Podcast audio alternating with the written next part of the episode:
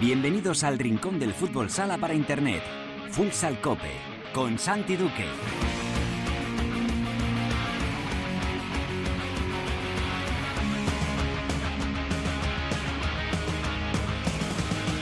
Hola, ¿qué tal? Bienvenidos a Futsal Cope, la casa del fútbol sala en cope.es. Hoy alcanzamos el programa número 363, es el decimoctavo capítulo de la undécima temporada en este espacio reservado a todos los amantes de este deporte. Ya lo sabes, nuestro rinconcito exclusivo para hablar sin mirar el reloj de fútbol sala. Levante se consolida en el liderato tras superar ayer al Betis sin extremis y aprovechar los pinchazos de Jim B y de Palma en esta jornada intersemanal. El partido de la jornada, eso sí, lo firmaron Fútbol Emotion Zaragoza y Barça, que empataron a seis en un encuentro sensacional que se decidió con un penalti fuera de tiempo que transformaba a Ferrao para dar el empate al equipo azulgrana. Vamos a hablar ya con el entrenador de los Maños, con David Marín. En la tertulia analizaremos las dos últimas jornadas, miraremos también a la siguiente y repasaremos todos los temas de actualidad del panorama futsalero. Lo haremos con la ayuda de Gregorio León, nuestro compañero de Onda Regional de Murcia, y de Nacho Torrico de Gol. En Futsaleros por el Mundo, la directora Sendín nos lleva hoy hasta Japón para hablar con el entrenador del Pescado La Machida, Luis Bernat. Y repasaremos todo lo ocurrido en la primera división femenina con Albada. Haremos lo mismo con la segunda división cada vez más emocionante. Será todo como siempre con la mejor música, la que selecciona para Futsal Cope nuestro DJ particular, el productor del programa El Gran, Javi Jurado. Todo preparado para empezar con Álvaro Español en el control de sonido. Esto es Futsal Cope.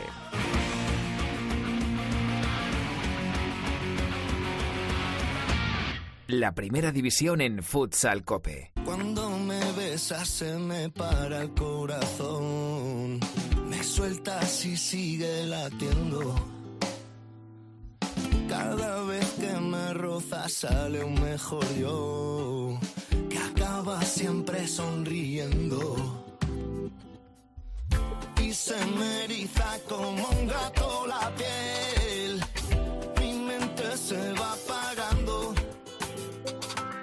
Bueno, esta semana lo teníamos muy fácil porque al capítulo de estos días le íbamos a ver maquillado con la música triunfadora de los Grammys, pero uno de vosotros, sí, sí, de vosotros, los que estáis al otro lado escuchando este podcast, nos escribió a través de iBox en el programa de la semana pasada y nos pidió algo de estopa. Fue el usuario con el nick El Zarabi quien nos lanzó la propuesta y teniendo en cuenta que además a jurado le encanta estopa y a mí también, pues no había más que negociar. Así que Futsal Cope hoy tiene a estopa y tiene este fuego.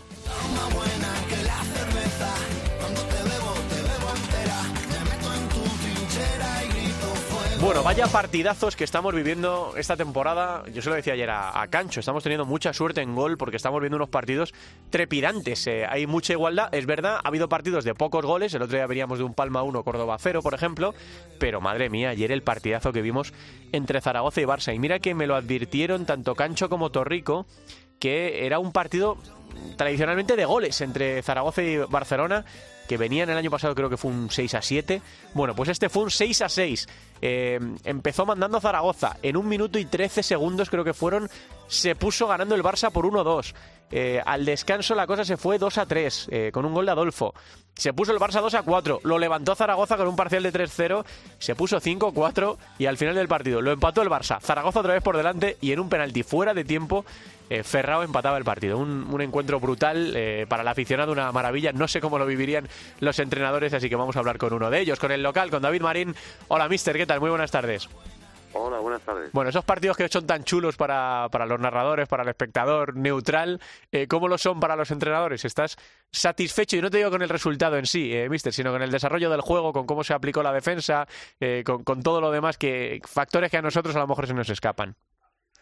Bueno, en líneas generales sí, lógicamente es más atractivo para, para el espectador, pero también eso también es bueno para, para el deporte. Yo creo que al final fue un bonito espectáculo, pero claro, normalmente los, los entrenadores lo que queremos es un poquito más de control, pero Sí. también es cierto que, que el partido hubo momentos muy intensos de del campo abierto, de, de correr, yo creo que, que eso es fútbol sala también, ¿no? Sí. Y, y no solo tener controlado el, ritmo del, encuentro. Hmm. Así a priori, un empate contra el Barça que lleva 14 con el de ayer, 15 partidos sin perder, que no cae desde noviembre, así a priori, mister, pues eh, dices, bueno, pues un empate contra el Barça está bien.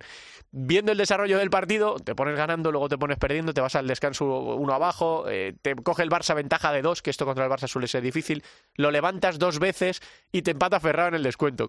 Eh, bueno, en el descuento, en, el tiempo final, un penalti sin, fuera de tiempo, quiero decir. Eh, ¿Con qué cuerpo te quedaste? No, mal, mal porque eh, sobre todo por la capacidad de reacción del, equipo, pues hubiéramos merecido esos esos tres puntos. Yo creo que como dices, como bien dices, con, con dos arriba al Barça teníamos que, que mantener la calma, pero seguir buscando acortar distancias y, y fuimos capaces de, de darle la vuelta. Fuimos capaces incluso con, con portero de, de parece que la, la, victoria se quedaba en casa y al final ya te digo es un penalti un tanto riguroso no porque al mm. final es una mano apoyada en el suelo pues nos costaron los, los tres puntos. Te iba a preguntar precisamente por esa jugada polémica. Nosotros, bueno, eh, en la tele, Cancho lo vio claro, está claro que a Oscar le da el balón en la mano. Luego habría que ver, ¿no? Eh, si este año se están pitando todas las manos eh, que son dentro del área, si se aplican efectivamente esos criterios, ¿no? Que, que pueden ser, que, que, pueden descartar la pena máxima. viendo la jugada repetida y un poco más en frío, ¿cómo lo ves, David? No, yo la verdad es que en el partido no te da tiempo a analizarla rápidamente, porque al final es un poquito también lo que el árbitro enseguida, en cuando vio una mano, es cierto que le toca la mano a Oscar Villanueva, y puede, puede pitar la mano porque la hay, pero, pero luego viendo también pues los apartados de, de cuándo es mano, cuando eh, la mano, si está apoyada porque el jugador va al suelo, y encima es una mano indirecta, entre comillas, en el que al final toca primero el cuerpo y luego no hay esa intención, tiene que tener las manos en algún sitio apoyadas, porque él va al suelo. Entonces ahí justo es cuando la toca. Entonces es muy riguroso y, claro, te, sabe te sabe a rayos y encima te quita esos dos puntos a falta de, décimas. Sí, de un, de un, Zaragoza David que está peleando, estáis peleando por entrar en, en el playoff estáis en Copa, eh, hubo que sufrir porque ya no dependía, hubo un momento en que ya no dependía de, vosotros. Eh, no sé cómo viviste esas jornadas finales de Jaén, ¿no? Tenía tres partidos complicados, el de Rivera, bueno, pasó de todo en aquel partido. ¿Cómo lo viviste tú? Eh, porque, joder, estaba en juego una, una plaza para la Copa de España. Sí, no, para nosotros fue complicado porque no, no podíamos hacer nada, ¿no? nosotros habíamos hecho 23 puntos y y tenemos que esperar a Jaén a que jugara sus partidos aplazados. También sabíamos que no era no era tan fácil tampoco para Jaén porque eran partidos fuera de casa y bueno, el calendario se les iba a apretar, pero pero lógicamente eh, hasta que no fue el último partido en, en Tudela y la verdad es que fue una, una gran alegría porque es como una alegría diferida, ¿no? Porque normalmente acaba la primera vuelta y, y ya sabes lo que hay y lo puedes medio celebrar pero claro, nosotros nos tocó hacerlo más tarde, pero bien, bien, al final muy contentos porque el, el equipo ha hecho buena primera vuelta, ha trabajado bien y, hemos merecido también estar en esa Copa. Hmm. Vais sin mucha presión, David, a la, a la Copa, porque ahí en ese envite de, de, los cuartos de final, pues parece que todo el mundo va un poco exigido, ¿no? Eh, Levante y Jimby por la clasificación, por la temporada que están haciendo. Evidentemente, Inter, Barça, El Pozo, por lo que son, por lo que pesa ese escudo. Palma por las expectativas que, hay creadas. Valdepeñas porque es un equipo muy copero, que lo ha hecho muy bien en las últimas ediciones. ¿Sois un poco eh, el invitado sorpresa, David? ¿Vais con menos presión que los demás? Bueno, es, una ventaja el hecho de no entrar en, en las quinielas como favoritos, porque la presión, desde luego, no será por, por presión. Y, y eso siempre en una copa es importante. Viviéndola en el otro lado, pues sabes que cuando eres un equipo favorito, pues pues ese primer partido yo creo que es el más complicado. Es un partido con 40 minutos en los que te juegas el torneo entero. Para nosotros esa tiene que ser una ventaja, pero eso no quita que a que nosotros tenemos que que rayar un gran nivel para, para poder eh, aspirar a las semifinales, porque Levante es un equipo que, que ahora mismo es el, equipo líder, el que más victorias lleva y, lógicamente no podemos descuidar ni un detalle porque, porque será complicado. Cuando aceptas la oferta, David, de, Fútbol Emotion Zaragoza, ya no te digo el club, ¿eh? ni, ni siquiera eh, las expectativas creadas en, en la ciudad tú mismo, ¿qué, qué, te exigías o qué, pensabas que podía hacer Zaragoza? Eh, podía estar en playoff, podía estar en Copa, había que asegurar primero la permanencia. ¿Qué, qué objetivo te pusiste en la cabeza una vez que, que firmas y que te asientas en la ciudad?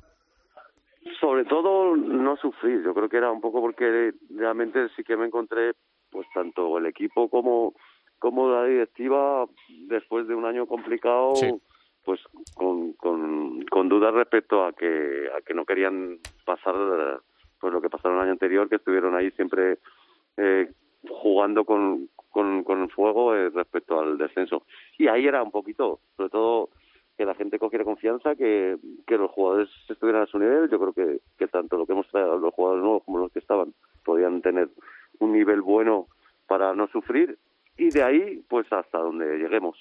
Pero siempre, siempre partiendo de, de estar lejos de, lo, de, la, de la pelea por el defenso, que es lo más complicado, jugar con, con ese fuego.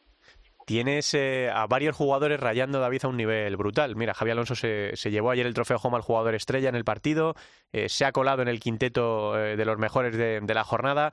¿Qué decir de la temporada que está haciendo Iván Berrán, sin ir más lejos ayer? Miquel Feixas también estuvo a, gran nivel. Eh, el inicio de temporada de Díaz Luca, ahora a lo mejor ha bajado un, un poquito, pero está haciendo también una gran temporada. Eh, Yamur, que también ha firmado partidos muy, muy buenos. Eh, la verdad es que no era fácil, ¿no? Eso que, que tú comentabas, ¿no? Eh, llegar nuevo tú y encima conjugar a los jugadores nuevos con, con el, el, bloque que ya estaba, ¿no? esa, esa tarea siempre lleva su tiempo. Sí, lo que buscábamos sobre todo era que los que vinieran subieran el nivel competitivo del resto. Creo que que todos los que comentas, Adri Ortego, Javier Alonso... Eloy, ¿no? Que, está haciendo temporada también, sí. Eloy es otro que, que trajo, que trajimos para, para subir ese nivel competitivo de los que estaban y, y lo hemos conseguido. Yo creo que ellos ellos mismos han sido los que han visto que que lo podían que, que tienen que estar a su nivel y que a su nivel son jugadores que pueden competir con, con cualquier equipo y afortunadamente pues todo ha ido bien y sobre todo los resultados han hecho que que no tengamos apreturas, que no tengamos que estar eh, pendientes de la clasificación y eso siempre son buenas noticias para mí y para, y para los jugadores. Ya la última, Mister, a título personal, llevabas unos años fuera de, de España, dirigiendo eh, a equipazos como por ejemplo a, a Dinamo, eh, aventuras un poco más exóticas, ¿no? Como la que tuviste en Kuwait, la última en Italia también bastante, bastante exigente. ¿Qué tal está siendo tu reentrada en la Liga Nacional de Fútbol Sala? ¿Cómo, cómo te estás encontrando? Bien, contento, claro, de, de volver, de volver a, a la liga más fuerte. Yo creo que hay que es, es una liga que, que te exige en todos los ámbitos y creo que tácticamente ya como todo el mundo dice pues es la más rica porque te encuentras equipos de, de diferente de diferente estilo pero pero muy satisfechos yo creo y eso estar cerca de la familia pues pues siempre es un plus pero pero muy contento muy contento y, y además eh, viendo la cosa bien pues pues mejor aún. Todo mejor, claro que sí. Bueno, pues visitáis a Peñíscola el sábado, está en un muy, muy, muy mal momento de forma. No sé si cuántos partidos acumula ya sin, sin ganar, pero le ha llevado al, al descenso. Y luego ya eh, los Miuras en la Copa de España del Wizzing Center de, de Madrid, eh, que siempre es un, gran espectáculo, este año con menos público, pero por lo menos algo de público y con unos emparejamientos que yo creo que son muy, muy atractivos y que lo vamos a disfrutar mucho. David, que muchas gracias por atender la llamada de, de Futsal Cope y que siga yendo también lo que resta de temporada. Un abrazo muy fuerte. Gracias a vosotros, un abrazo. David Marín es el técnico de fútbol Emotion Zaragoza, clasificados para la Copa de España, novenos ahora mismo en Liga. Es verdad que con dos partidos menos eh, que, por ejemplo, el Betis, que está ahora mismo ocupando la, la, octava plaza. Un equipo muy divertido de ver, muy espectacular, que está haciendo las cosas muy bien. Vamos a la tertulia. La tertulia de Futsal Cope. Hay pistolas que descargadas se me disparan. Todos los relojes me separan y no me encuentro ya ni en la cama son los suspiros de tus escamas, que son los tiros que dan al alma. Si quieres verme, estoy en la rama. Fíjate un objetivo distinto, que soy como un vino tinto. Que si me tomas en frío engaño, y con los años me hago más listo. Cariño, tómame calentito a tu ritmo, que soy como un vino añejo. Hace ya tiempo me ando buscando y no me encuentro ni en el espejo. Porque hay olas en este mar que tú ves en calma. Tú eres el pez que muerde mi cola. Yo soy un pájaro y tú la rama. Estamos a solas. Tar, tar, tar, tar, tartamudeo y no son todas. Yo nunca miento por la mañana. Andate al loro a última hora. Yo no malo, aunque. Dice Jurado que la raja de tu falda sonará para cerrar, que no, que no haya nadie que piense que no va a sonar, porque quizás es uno de los temas más famosos, pe- pero que para la tertulia que suene el tema que más reproducciones ha tenido en el canal de Estopa en YouTube. No es otro que este mítico vino tinto. En 11 años suma 42 millones de reproducciones, que no son pocas.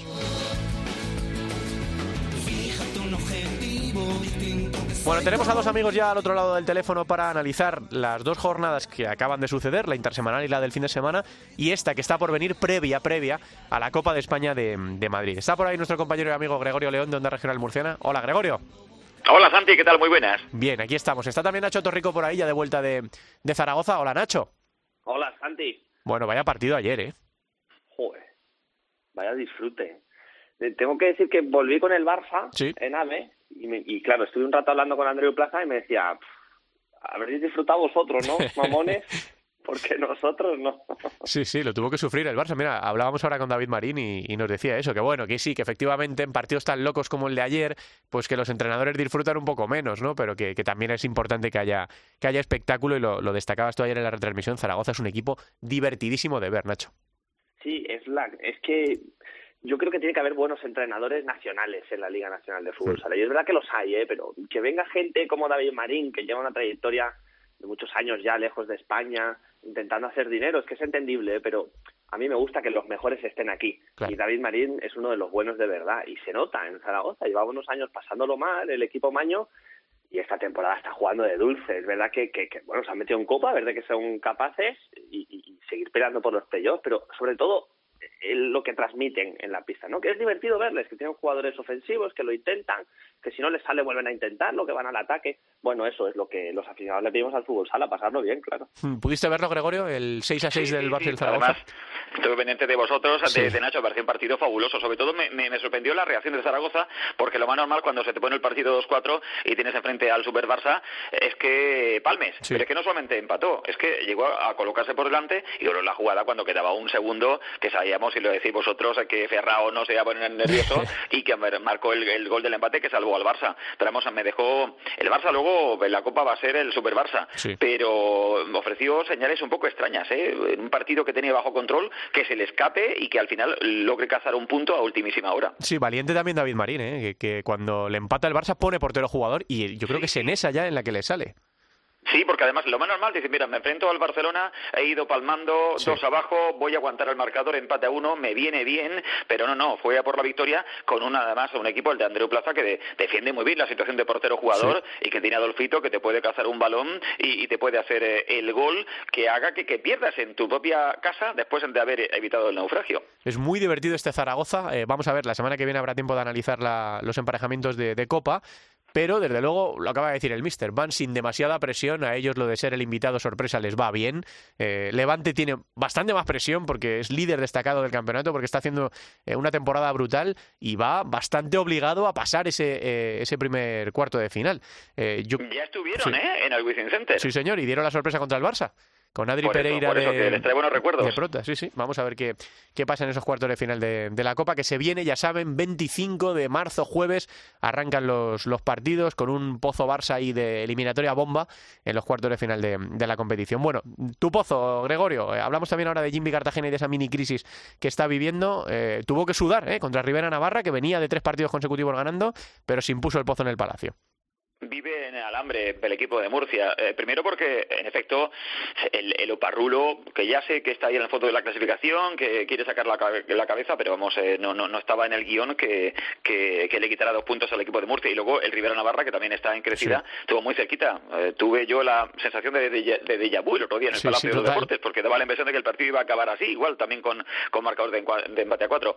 No, no, no llega bien el pozo a la, a la Copa. No llega bien por acumulación de partidos y no llega bien por eh, jugadores que poco a poco se van recuperando de lesiones, pero que evidentemente no van a estar al 100% en la Copa del Wizzing Center. No sé cómo va a estar Valerio, no, va a ser- no sé cómo va a estar Paul Pacheco, eh, no creo que esté Leo Santana, eh, no sé cómo estará el Cholo Salas, en definitiva, que poco a poco va incorporando efectivos a, su pozo, y esto sí, pero vamos, no es la sensación que teníamos ante- todos, por ejemplo, del partido frente al Inter Movistar, que es que el equipo volaba y da la impresión de que va un poco atascado y, mm, por si fuera poco todo esto, llega el Barça, que le tiene la medida tomada, eh, que eso mentalmente puede operar en contra de, los jugadores y que es el enemigo que nadie quería. Pues mira, le ha tocado el Pozo.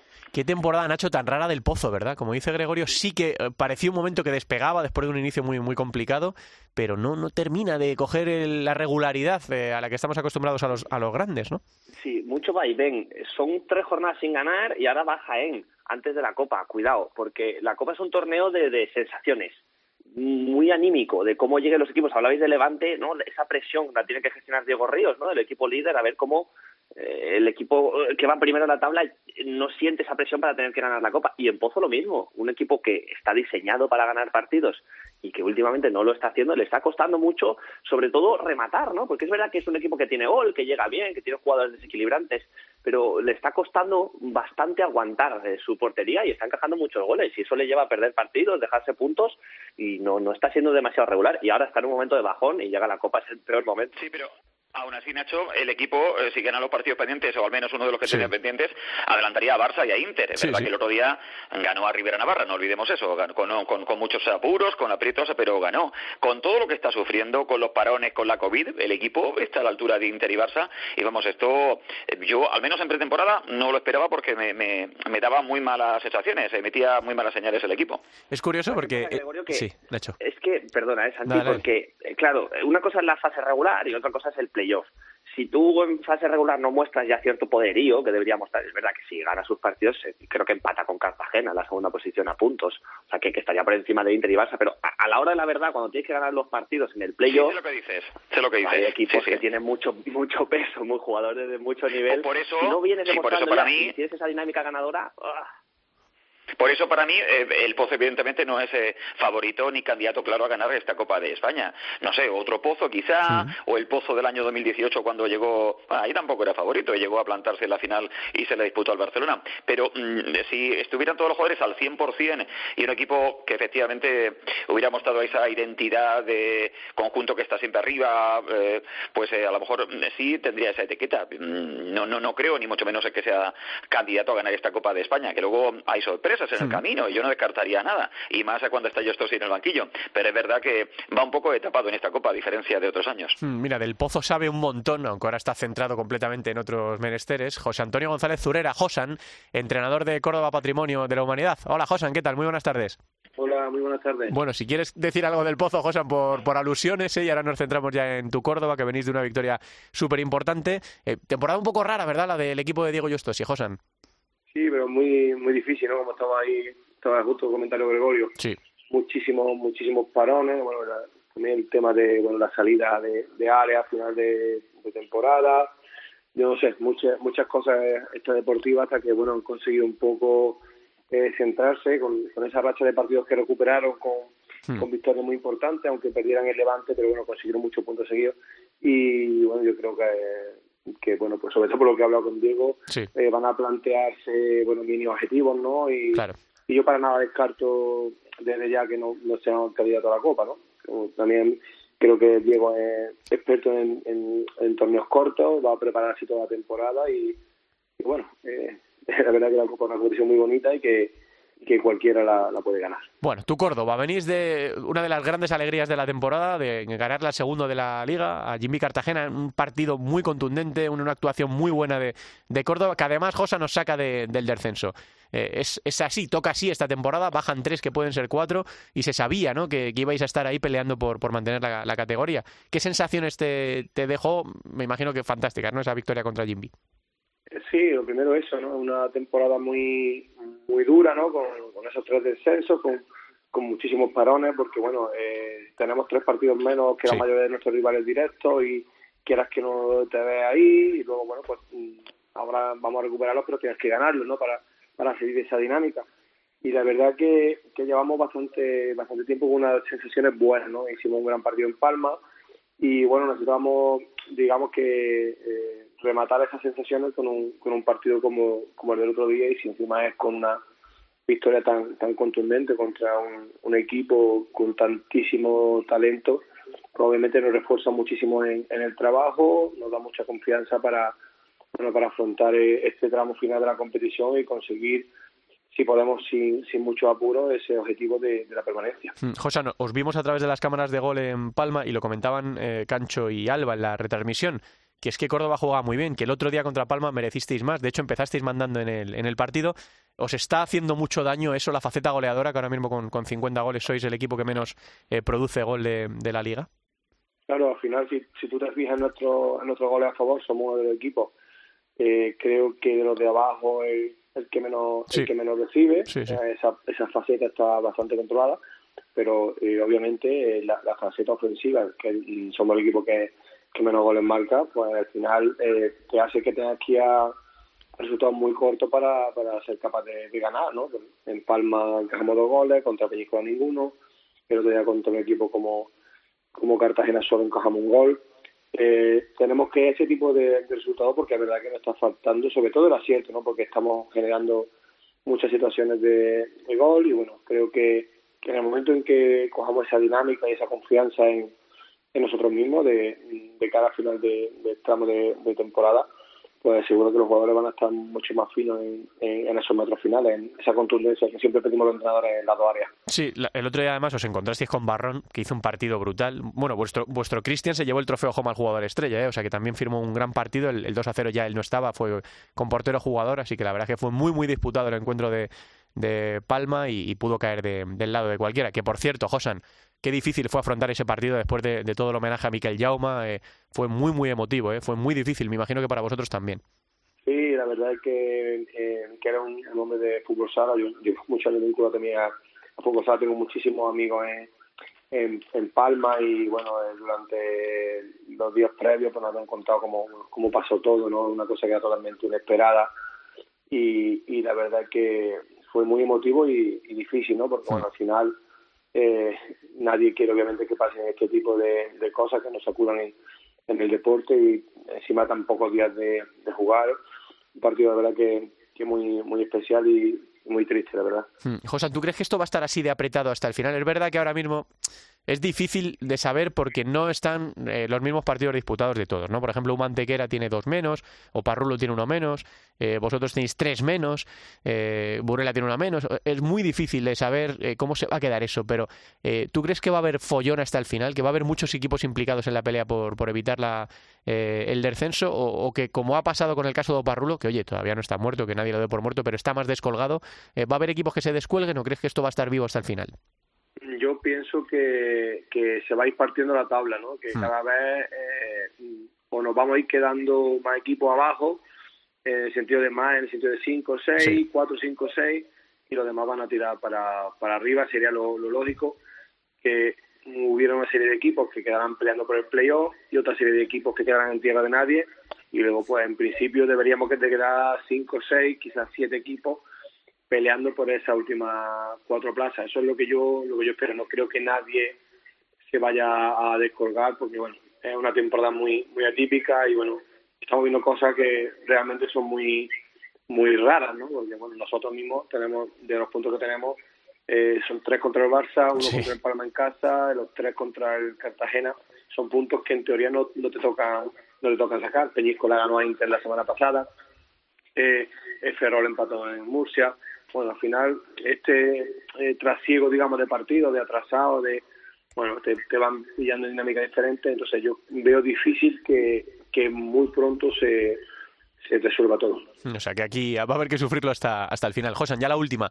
Eh, a título personal, eh, llevabas muchas temporadas trabajando en el, en el Pozo Murcia, eh, en el filial y con el, con el primer equipo, y te llegó la oportunidad, ¿no? la pasada campaña de afrontar tu primer proyecto en un equipo de, primera división, encima en el equipo de, tu tierra. ¿Cómo estás viviendo todo esto? Encima, Josan, en un sitio tan, o sea, en una temporada, en una época tan rara como esta que estamos viviendo, ¿no? De la, de la pandemia. Me imagino que tienes una mezcla de sensaciones y de sentimientos brutal, ¿no? Si echas la vista atrás de este último año. Eh, la verdad que tuve muy mala suerte en el sentido de que, bueno, llegué un miércoles me parece y el jueves siguiente estábamos confinados, todo el país confinado. Entonces, bueno, la temporada pasada pues prácticamente entrené una semana en Córdoba, no pude disfrutar de nada y, y este año, bueno, pues eh, de momento pues trabajando, ¿no? Para, para cumplir el objetivo, muy contento por, bueno, por poder trabajar con, con gente que, que tiene muchísima ilusión de fútbol sala, que quieren sea un proyecto muy ambicioso a nivel de categoría inferiores, que creo que es una de las cosas también por las que eh, me eligen a mí para sustituir a, Maca, que había hecho un trabajo increíble.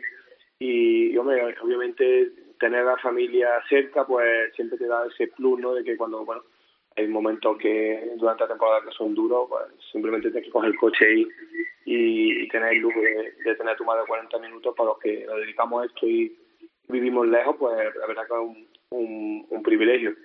Así que bueno, tuve la suerte también de, de, traerme a mi novia de, Murcia, con lo que tengo ahí un poco de, de, ese legado del pozo aquí conmigo.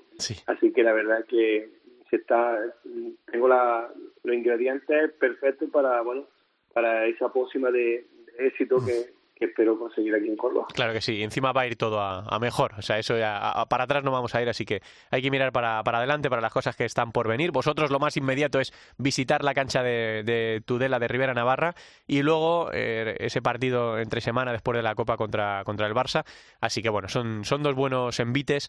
Eh, estamos disfrutando mucho con tu Córdoba, Josan, eh, lo hablábamos antes de Zaragoza, que da gusto verlo jugar, que es un equipo muy alegre, muy, muy divertido, así que yo creo que puedes sentirte orgulloso de lo que estás construyendo allí. Un abrazo muy grande y gracias por atendernos. Muchas gracias, un abrazo. Josan es el técnico de Córdoba Patrimonio de la Humanidad. Llegaba la pasada campaña justo cuando arrancaba la, pandemia y este año, de momento, tiene a su equipo fuera del, descenso. Eh, hablamos, chicos, si queréis, del descenso. No sé si compartís la visión del míster de, Córdoba, que esto, eh, Nacho, va a estar así hasta el final y más con tres plazas de descenso y una de promoción. Sí, lo que pasa es que Oparrulo está lejos ya. Sí, ¿eh? Oparrulo está lejos, sí. Sí, Oparrulo está lejos. Y Uma tiene muy mala pinta. Eh, es el único equipo que lleva cinco derrotas seguidas y encajando muchos goles. Uma, eh, los dos últimos partidos han encajado siete goles en cada partido y da la sensación de que cada vez es más blando en defensa el equipo de Málaga. Entonces, es complicado, ¿eh? Cuando entras en una dinámica como esa, salir de ahí es muy difícil. A partir de ahí, claro, Peñíscola rasca donde sea, Burela rasca, Córdoba rasca, Rivera también. Entre esos cuatro sí que es verdad que da la sensación de que se van a jugar el, el puesto de descenso y la, y la promoción pero yo no veo a Industrias o Jaén peleando con, con estos equipos. No Creo que parece. como dice Josan, son es cosa de seis o de cuatro. Hmm, no parece. Eh, Gregorio, ¿cuántos metes tú? ¿eh? Estoy de acuerdo. Hmm. Estoy de acuerdo con, con, Nacho. No creo que se vaya a descolgar Santa Coloma que tire para abajo. Eh, Rivera, fíjate que Rivera es un equipo que a mí me cae muy bien porque lo dirige Pato. Eh, ¿Quién no quiere a, Pato después de los años que, por ejemplo, daba aquí en, el Pozo? Y me gusta que tire para arriba. Igual que me, gusta que el Córdoba de Josan tire para arriba. No sé, no sé cómo va a estar la cosa porque mm, va a haber cuatro equipos peleándose por una plaza de descenso y otra de, de playoff.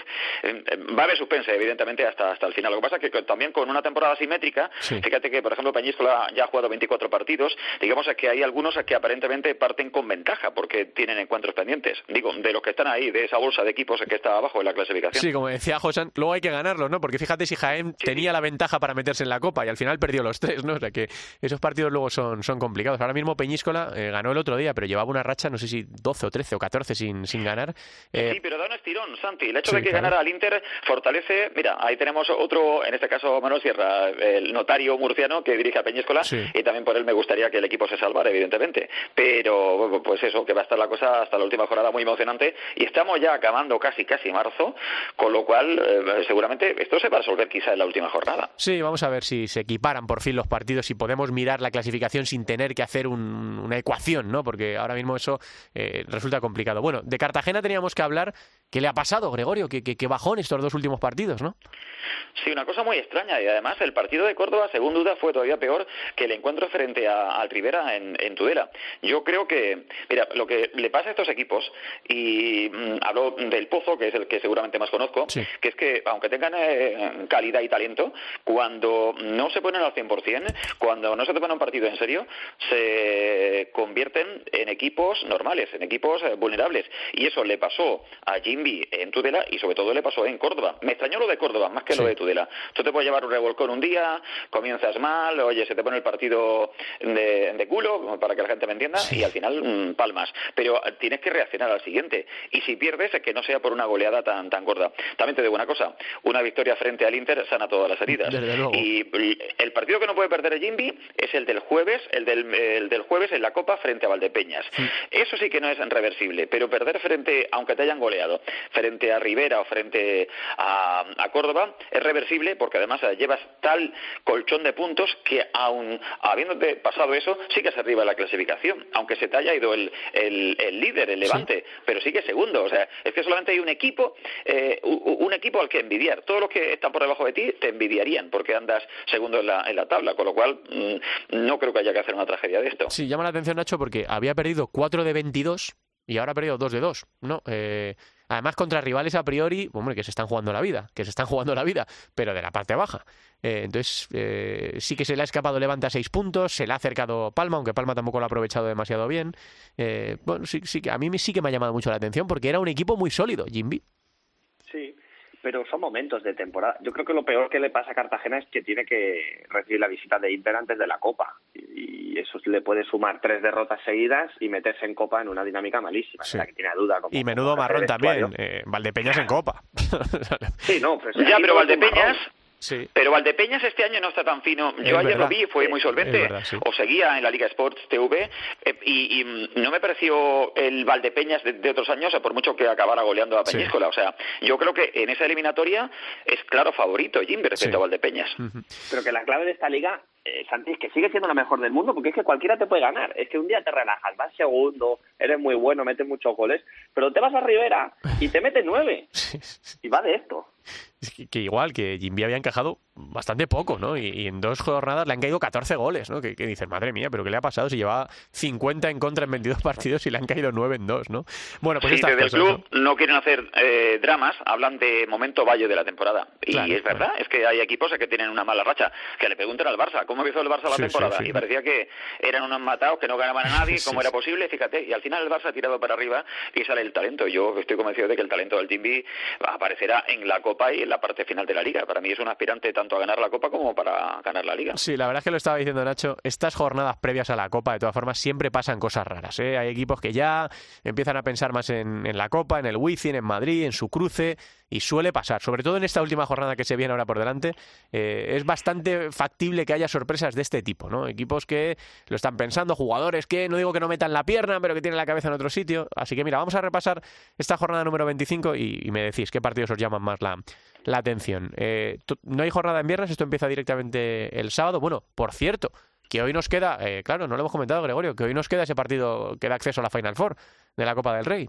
Eh, sí, sí, sí, sí. Con el Pozo buscando plaza, yo mirando por aquí, el, el, Antequera no que se cepillara a Palma, que se la cepilló, es que ganó al, al Inter es que el Pozo no pudo allí en Antequera, es que el Barça no pudo con este equipo en Antequera, y verdad que los datos son abrumadores, como decía Nacho, lleva 14 goles encajados en las últimas dos jornadas, pero tal y como está el Pozo, que va al límite ahí, baseándose sobre el alambre, ahí con el gancho, pues no sé lo que va a pasar, pero efectivamente estamos pendientes de, ese, partido que va a cerrar el cuadro de equipos que disputen la Final Four de la Copa del Rey. Eso es, vamos a ver qué pasa, qué pasa esta noche. Bueno, partidos de la jornada, por eso no hay eh, partido tampoco el viernes. Sábado, Palma Futsal Viñalbal y Peñas, la Liga Sports e IB3.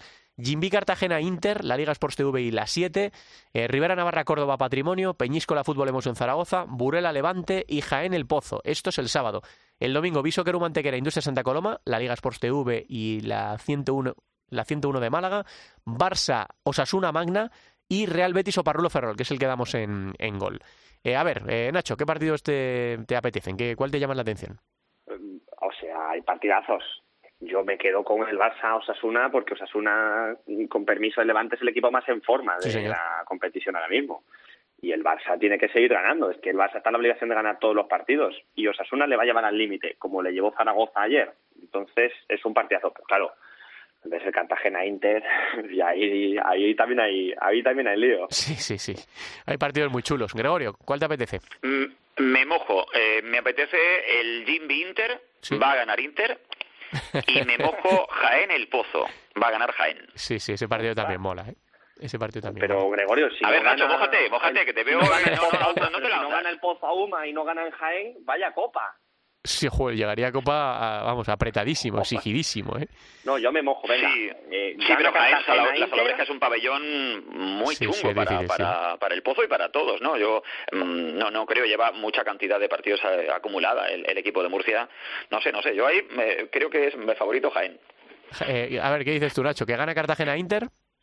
Gana Cartagena Inter, el Barça le gana Osasuna Sí. y creo que Levante se deja puntos en Burela. Vamos a ver, vamos a ver que Burela también se está jugando la, la vida y nosotros vamos a, a presenciar en gol a ese Betis que pelea por mantener la octava plaza contra Oparrulo, se le escapan las oportunidades, no puede dejar pasar ni una más, está compitiendo bien el equipo ferrolano con Maca en el, en el banquillo y vamos a ver qué pasa también en ese, en ese partido de gol. Así que bueno, se viene una jornada previa a la Copa, eh, este partido de esta noche para ver quién eh, completa el cuadro de la Final Four de la Copa del Rey, si el Pozo o Uma, y casi casi lo mejor de la temporada todavía por delante, porque queda la final a 8 de la Copa de Europa, los playoffs y todo, así que esto es una maravilla. Es, como decíamos ayer en Zaragoza, el parque de atracciones del siglo XXI, pues más o menos llevado a, a todo, a la generalidad de, de lo que está por venir en, en la Liga Nacional de Fútbol Sala. Muchachos, que he disfrutado mucho de la tertulia con, con vosotros. Un abrazo muy grande y gracias por estar, a Nacho y a Gregorio. Hasta la Gracias, próxima, Santi. Venga, Un seguimos abrazo. avanzando.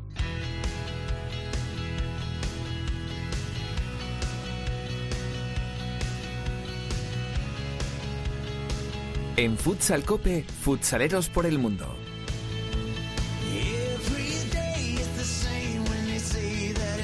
Que me gusta a mí el país donde nos lleva hoy la directora Sendín. Hola Teresa, ¿qué tal? Muy buenas tardes. Hola, ¿qué tal? Para que luego digas no te cuido. Vámonos de viaje, venga. Pues mira, seguimos por, de viaje por Asia porque nos vamos hasta Japón, donde su liga ya ha concluido, pero lo ha hecho con grandes sensaciones para nuestro protagonista de hoy. Y es que en el país donde el Nagoya es el claro eh, dominador de la competición, el pescado la machina de- del equipo de nuestro entrenador de hoy ha sido capaz de ponerle las cosas muy difíciles en este año. Y creo que ya nos escucha el entrenador del equipo, Luis Bernard. Luis, ¿qué tal? Hola, muy buenas noches desde Japón, ¿todo bien y vosotros? Bueno, creo que a ti por lo menos te pillamos en un merecido descanso aprovechando las vacaciones. Sí, sí, sí, hace una semanita que acabamos y, y realmente se necesitaban estas vacaciones. Ha sido una temporada muy exigente, con, con buen sabor de boca, como ha acabado. Sí, la verdad es que sí, ha sido una temporada, pues un poco como está siendo en España, atípica, porque ha habido muchos partidos aplazados por el tema del virus, pero como bien dices, pues bueno, hemos acabado en tercera posición, que, para nosotros con un equipo muy joven, pues está muy bien. Y bueno, y nos ha quedado un poquito ahí la espinita en la copa que perdimos en semifinales en los penaltis. Ha sido tu segunda temporada en Japón, eh, a los mandos del, del, del pescado de la machina. Eh, ¿Estás pensando ya en esa tercera temporada y cómo estás viendo tanto la evolución del proyecto como, como del equipo, en, eh, deportivamente hablando, desde tu llegada? Bueno, sí, eh, ahora ya planificando la, la siguiente temporada, que será la tercera, como bien dices, y bueno, la verdad es que el proyecto es ilusionante. Eh, cuando llegué en el equipo había muchísimos jugadores veteranos y, y el club quería dar paso a una nueva generación de jugadores jóvenes y la verdad es que esa es una de las cosas que más me motivó para venir aquí. Y bueno, y la prueba es que el equipo el primer año acabó sexto, este año ha acabado tercero y, ya te digo que con sensaciones de, querer más. Así que contento y esperando pues que estos jóvenes que, que ya alguno empieza a asomar en la selección con Bruno, eh, pues que den un pasito más el año que viene. ¿Qué objetivos os vais a marcar para esa nueva temporada dentro del equipo? ¿Seguir plantándole cara a los grandes o dar el salto definitivo y levantar algún título? Bueno, la verdad es que me gustaría dar un paso más, pero yo creo que más o menos hace un año tuvisteis en el programa a, Juan, a Fuentes, y él lo explicó muy bien. Eh, Nagoya es uno de los mejores clubes del mundo. Hay que tener presente que, que, ha, que ha sido campeón asiático cuatro veces, más que todos los clubes de Irán juntos. Eh, y entonces, bueno, es muy complicado. Eh, Nagoya el año pasado tenía entre sus extranjeros a Baltiño y a Rafa Santos, que este año están metiendo goles en, la Liga Nacional, así que, bueno, siempre, siempre se va a intentar poner muy difícil para, para ellos, pero también siendo conscientes de que eh, Nagoya es, es un club todopoderoso. ¿Cómo has vivido tu adaptación a una cultura tan distinta como la nuestra, como es la japonesa? Bueno, eh, tiene cosas positivas y cosas que, que son más complicadas. Eh, en general, en cuanto a la sociedad, es muy fácil adaptarse porque realmente eh, es una sociedad muy tranquila, muy segura, donde te hacen muy fácil el, el día a día. Y luego tiene otras cosas, pues como pueden ser cosas más latinas como la picardía o, según qué aspectos del juego que, les cuesta más verlos por, por, educación y por cultura y por formación, pero, pero en general yo creo que siempre que, que visitamos culturas diferentes siempre hay que sacar aspectos positivos y aprender para seguir mejorando. Desde dentro que lo estás viviendo, ¿cómo estás viendo la evolución del fútbol sala japonés? Bueno, yo creo que ya hace muchos años que, en Japón apuestan muchísimo por, entrenadores españoles. Ah, estuvo muchos años Miguel Rodrigo al frente de la selección, ahora lleva ya unos cuantos años Bruno. Eh, han pasado muchos entrenadores por, por equipos de, primera división, eh, pues Sito Rivera, Víctor Acosta, estaba eh, Alberto Riquer, ahora está Fuentes estuvo José Fernández, hay un montón que han estado por aquí, no quiero dejarme a nadie. Y, mm, yo creo que eso también ayuda a que tácticamente eh, la liga y, el fútbol sala japonés pues den un paso al frente. Y yo creo que son realmente el, gran rival para Irán en, todas las competiciones asiáticas. Falta ver si son capaces de dar ese pasito más que yo creo que pronto lo darán eh, en competiciones mundiales, pero, pero yo creo que realmente el fútbol sala japonés es, es una de las potencias. Con toda la situación que se está viviendo con la pandemia, eh, ¿cómo os ha afectado en el día a día, en las rutinas más eh, comunes y en la competición? Bueno, eh, mira, te, pongo dos ejemplos que yo creo que explican un poco cómo es la sociedad aquí y lo cuidadosos que, son con todas estas cosas, ¿no? Más allá de que ellos eh, tienen la costumbre de usar las mascarillas y eso, eh, un mes antes de empezar la liga, es decir, de empezar la temporada ya con los amistosos y eso, eh, nos tuvimos que descargar un programa en el teléfono móvil y todos los días eh, tenemos que responder un cuestionario. Nos lleva más o menos 3, 4 minutos cada día en el que nos tenemos que tomar la temperatura antes de irnos a dormir, a levantarnos, eh, tenemos que explicar a qué hora comemos, a qué hora desayunamos, si salimos a hacerlo en el exterior, eh, bueno, un poco la rutina de cada día tenemos que explicarla de cara a si hubiese algún positivo, pues, pues enseguida poder detectar si, si podemos haber contagiado a otra gente de la liga.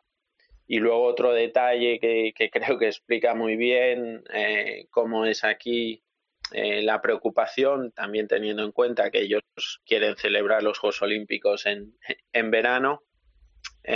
cuando viajamos, eh, el club nos pide que, que no salgamos de, la habitación del hotel. Eh, aquí las habitaciones de hotel son individuales siempre.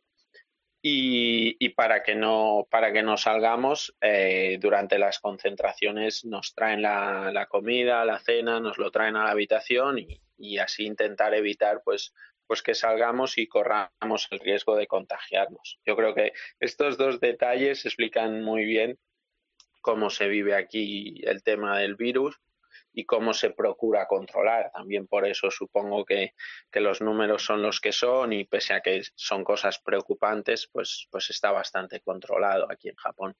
Luis, te ha tocado vivir eh, esto fuera de casa. Eh, no sé si durante toda la pandemia has tenido ocasión de volver a España o has pasado, desde que todo esto empezó hace un año ya, eh, toda la pandemia en Japón.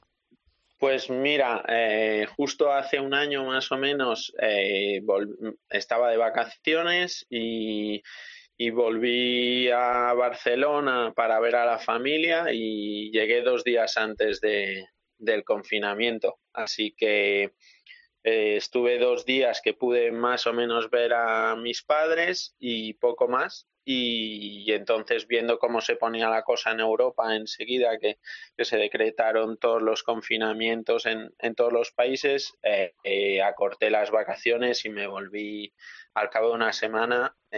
así que digamos que estuve diez días, pero pero haciendo vida normal solo los dos primeros. Y desde entonces, pues sí que no he podido volver. Y en Japón, eh, es tercera temporada la que vas a, iniciar.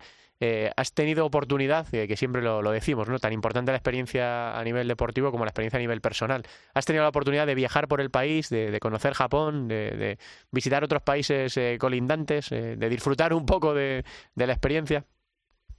Bueno, el, primer año un poco sí, el primer año un poquito, sí. Este año ya os digo que, con el tema del virus no. Eh, al principio, eh, cuando parecía estar controlado, el, gobierno japonés sacó unas medidas para fomentar el, desplazamiento de la gente dentro del país y eso porque las fronteras han estado cerradas durante muchísimo tiempo y prácticamente no hay turismo desde hace un año.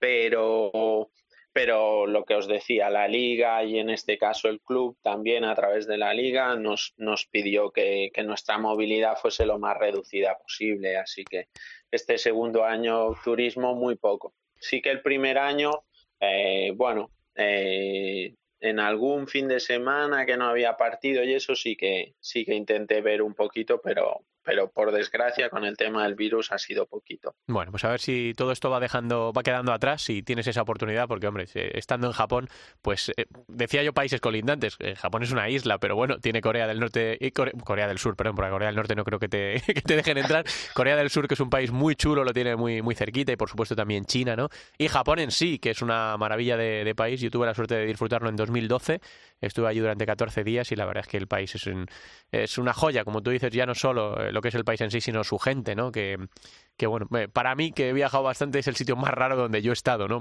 Por lo menos más diferente a lo que a lo que nosotros conocemos, ¿no? Nuestra cultura. Así que bueno, a ver si, si el virus y, la vacunación y toda la normalidad que está por venir te dan esa oportunidad, Luis, de, de conocer aquello también que forma parte de la experiencia de, de estar trabajando fuera. Así que muchísimo ánimo para lo que está por venir. descansa, disfruta de las vacaciones lo que, lo que puedas y seguimos aquí hablando y apoyándote desde la distancia en Futsal Cope. Luis, un abrazo muy grande. Muchas gracias, un abrazo. Luis Bernat es el entrenador de Pescadola Machida. Es una ciudad que está a unos 45 minutos aproximadamente de la locura del centro de, Tokio. Esto es casi casi un barrio, eh, porque en Tokio todas las cosas están, están lejos y está allí entrenando a Pescadola Machida, tratando de llevarlo a pelear con los, con los mejores. Eh, bueno, Teresa, ¿qué más tenemos que contar? Pues tenemos que contar que para los que están deseosos de saber si finalmente habrá mundial o no habrá mundial, eh, ha saltado la noticia de que la FIFA ha empezado a, buscar esos voluntarios para celebrar la cita en Lituania, algo que no es, que no es vinculante para la celebración del torneo, pero que por lo menos hace indicar que no están parados y que siguen con los planes de que ese mundial se termine de, por celebrar a expensar de saber qué va a pasar con todos los equipos que quedan por clasificarse. Así que por lo menos alguna buena noticia se puede ver. Sí, sí, joder, si no lo han suspendido ya, y esto teniendo que ir a mejor mm, de manera necesaria y obligatoria simplemente por la vacunación, eh, yo tengo esperanza de que se pueda disputar ese, ese mundial. Habrá que esperar. Gracias, Teresa, un beso. Un beso, hasta luego. Llegamos a la primera división femenina. En Futsal Cope, Fútbol Sala Femenino. Suena el rum rum de mi mundo marrón. Doble ración de realidad común. Desde un rincón de mi habitación primera fila solo para mí. A mí me suena el rumbo de mi corazón. Estopa tiene la virtud además de que todo lo que tocan suena bien, lo hagan ellos dos solos o lo hagan acompañados. Algunos temas que interpretan con, otros artistas se hacen casi más populares que si los Muñoz lo hacen por su cuenta, como este, que es el Run Run, que cantaron y tocaron con Rosario Flores. Llegamos a la estación de la primera división femenina de fútbol sala. Hola Albada, ¿qué tal? Muy buenas. Hola, buenas, Santiduque. ¿Cómo fueron las cosas en la jornada de este pasado fin de semana? Bueno, pues se ha terminado ya esta primera fase de, la temporada, así que ya decididos los equipos que van a disputar el título de liga y los que van a disputar ese descenso. Si te parece, empezamos con el repaso de los resultados. Sí. En el grupo A, el Atlético Navalcarnero le ganó 6-0 a Tete Deportivo. Ourense en Vía le ganaba 7-1 a Ciudad Burgues en ese derbi ourensano que destacábamos la semana, la semana pasada. Y eh, también hubo empate entre Peñas Clubes y Pollo Pescamar y empate entre Roldán y Leganés. ¿Qué pasó en el grupo B? Bueno, pues en el grupo B el Burela que ya sabemos que lleva sin perder toda la temporada, empatado 2-2 frente a Melilla Torreblanca en ese duelo entre los dos primeros clasificados del Grupo B. Intersala Promesas Zaragoza ganó 2-0 a Alacant. Eh, Móstoles ganó 3-4 a Rayo Majadahonda y empate a 2 entre Universidad de Alicante y Sala Zaragoza. Este fin de semana se van a aprovechar para eh, disputar los partidos aplazados, que todavía hay pendientes. Había cinco partidos aplazados del Grupo A y cinco del Grupo B. Así que entre este viernes y el domingo se van a disputar los máximos posibles. Va a quedar uno pendiente de Burela, porque Burela, a pesar de ser el líder del grupo B, está eh, tenía pendiente todavía tres partidos. Así que entre este viernes y el domingo se van a intentar poner al máximo posible al día los partidos eh, aplazados y a partir de la semana siguiente ya se van a empezar a disputar pues esas dos liguillas, el grupo C que serán los cuatro equipos eh, clasificados para luchar por el título de liga y los cinco siguientes de los eh, de los dos grupos son los que van a, a, luchar por no descender. O sea que este año mucha más igualdad, eh, muy competitivo todo y sobre todo yo creo que lo que ha hecho los dos grupos, que haya habido un grupo A y un grupo B, es que eh, no hayamos visto ese duelo entre Futsi y Burela que sí vamos a ver ahora en este en esta segunda ronda porque son los dos únicos equipos que todavía no han perdido ningún partido, que son los dos equipos referentes y que lo siguen siendo a pesar de que haya cambiado el, el formato de la liga. Hmm, yo, eh, que lo he estado siguiendo un poquito más en la segunda división y que no era muy partidario al principio, el formato mola, ¿eh? Y ahora en la segunda división, que enseguida lo repasamos, está la cosa muy emocionante, en el grupo de ascenso y en el grupo de descenso, a ver si en el femenino se, da igual. Sí, yo creo que sí, porque eh, ahora ya está mucho menos roto. Eh, los grupos había mucha diferencia entre los equipos que estaban arriba, como Fuche, Burela y el resto de equipos, y ahora el, este nuevo formato lo que está haciendo es que vayan a luchar muchos más equipos por no descender y ahí le va a abrir, no sé, no, va a haber ningún equipo descolgado como si habíamos visto en otras temporadas, que a esta altura de la temporada sí que ya eh, le parecía imposible que se pudiese salvar. Bueno, pues vamos a ver cómo se terminan de definir, ¿no? Cuando se disputen Alba esos partidos aplazados. Y la semana que viene repasamos cómo quedan los, los grupos, ¿no? Que eh, hay mucho que jugar. No sé si se va a poder jugar todo en, estos días, Alba. Sí, bueno, tal y como está planteado parece que sí, pero bueno, ya sabemos que por desgracia este año las últimas horas y, la, y los positivos o contactos estrechos en las últimas horas antes de los partidos es habitual, así que esperemos que no, que no afecte lo más imposible, se puedan disputar los partidos y pueda empezar esta segunda fase sin ningún partido eh, bueno, le va a quedar una Burela, pero como Burela va a ser líder sí o sí, no va a afectar en ese calendario. Sí, eh, me imagino que se acumulan los puntos, ¿no, Alba? Como pasa en la, en la segunda división, por lo, por lo que ese partido habrá que disputarlo, ¿no? Porque al final los puntos sí que tienen importancia. Sí, sí, sí, claro. Hmm. Se va a disputar, lo que pasa que no da tiempo a disputarlo antes de que empiece. No, y, como tú dices, que no va a tener peso para decidir si te vas al grupo de abajo o te vas al grupo de arriba, porque va al grupo de arriba. Sí, evidentemente, porque va a ser líder sí o sí. Bueno, pues la semana que viene lo, contamos todo, cómo quedan establecidos esos, esos grupos. Eh, emocionante, ¿eh? tanto en la primera división femenina como en la segunda división masculina, el tema del ascenso y del descenso. Gracias, Alba. Gracias, un saludo. Venga, Álvaro, que estamos casi acabando.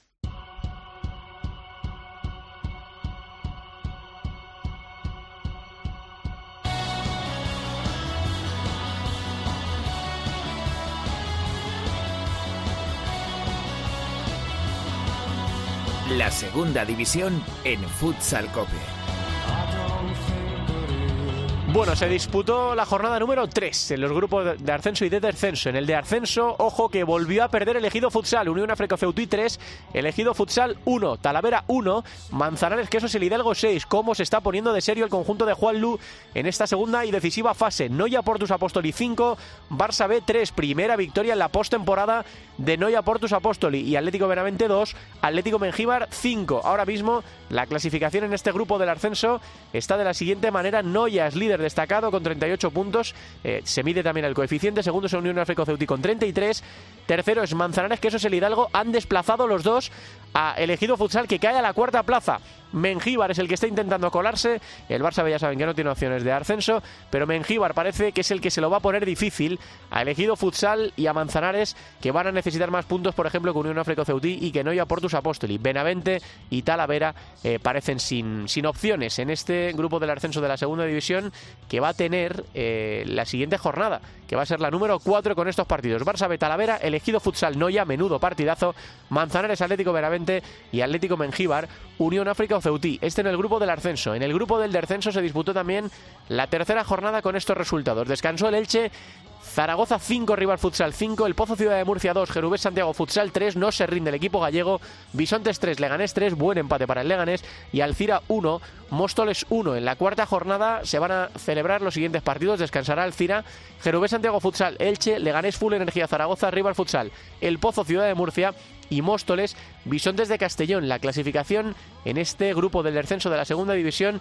está de la siguiente manera. Full Energía Zaragoza es líder con Alcira segundo, Móstoles tercero y Bisontes de Castellón, Bisontes Castellón cuarto. El Leganés es quinto fuera del descenso y luego Elche, El Pozo Ciudad de Murcia, River Futsal y Jerubés Santiago Futsal ahora mismo descenderían a segunda B, pero la cosa está emocionante porque el Lega no está muy destacado respecto a Elche, al Pozo y a Rivas, más difícil lo tiene Jerubes Santiago Futsal. Muchas emociones todavía por llegar en esta fase final de la segunda división. Una tarde tonta y caliente, de te frente. Era el verano del 97 y yo me moría por verte. Mi única idea era camelarte, era llevarte a cualquier parte. Yo ese día tocaba en el bar sin nombre y allí esperaba encontrarte. Bueno, este tema lógicamente ya ha sonado en Futsal Cope, porque nosotros llevamos eh, 363 programas. Es normal que haya sonado la raja de tu falda, pero no nos importa, porque es historia de España, es del primer disco de Estopa, que este año cumplirá 22 años de su lanzamiento. Eh, yo, cuando estrené el carnet de conducir, este fue el primer disco que tuve, claro, no el disco. El casete, yo llevaba el casete de, de Estopa. Eh, me regalaron antes el casete de Estopa que el coche. Así que tenía el casete, pero me faltaba lo más, lo más importante. 22 años, madre mía, cómo pasa el tiempo. Que, que me hago abuela cebolletas. Bueno, señoras y señores, gracias por estar al otro lado de- del podcast, eh, de, de vuestros teléfonos móviles, del ordenador o donde lo estéis escuchando. Que nos queda lo mejor de la temporada en el fútbol sala, que lo vamos a disfrutar mucho y que queremos hacerlo juntos con, con vosotros. Gracias por estar ahí, un abrazo, hasta la semana que viene. 10.40 por meridian. Llegamos tarde para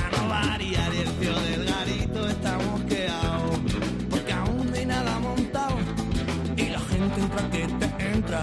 Que te enchufa. Mi hermano prueba que te prueba. Y esto se escucha o no se escucha. La gente ama del ambiente. Los focos deslumbrantes son muy potentes. El público delante, muy expectante. Caliente, caliente. De repente se abrió la puerta mientras yo cogía la guitarra y me temblaron las piernas al ver de nuevo la raja de tu falda. Por la ra- Futsal Cope.